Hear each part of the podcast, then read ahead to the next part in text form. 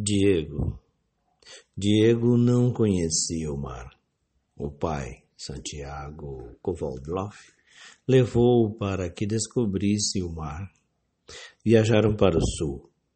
Ele, o mar, estava do outro lado das dunas altas, esperando. Quando o menino e o pai enfim alcançaram aquelas alturas de areia, depois de muito caminhar, o mar estava na frente de seus olhos.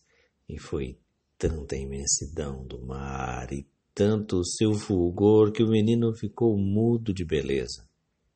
E quando finalmente conseguiu falar, tremendo, gaguejando, pediu ao pai: Pai, me ajuda a olhar.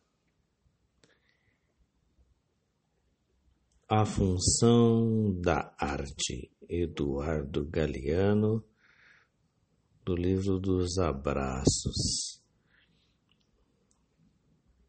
Eu agradeço ao Gil que me enviou esse poema e que me pediu recentemente para que colocasse o seu nome na lista e ele enviasse os os poemas do aqui pelo Spotify, enfim, os poemas que pelas manhãs eu envio.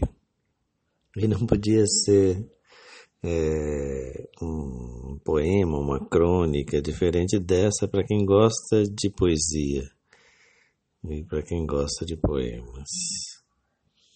A arte, a arte é o terreno da liberdade absoluta, já disse um autor uma vez.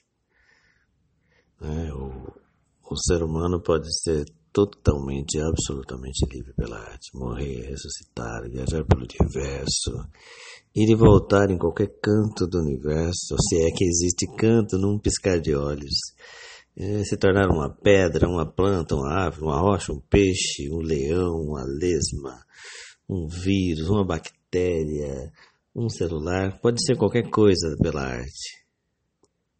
E, sobretudo, pode contemplar. É difícil a gente achar tempo para ver um pôr do sol, um amanhecer, um lago e o mar, e essa imensidão de mar.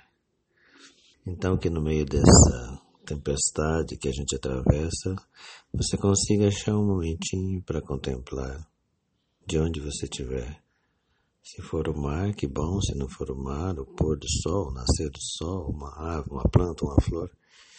E é isso que eu te desejo hoje, nessa quarta-feira. Proteja-se e ache um momento para fruir, para contemplar.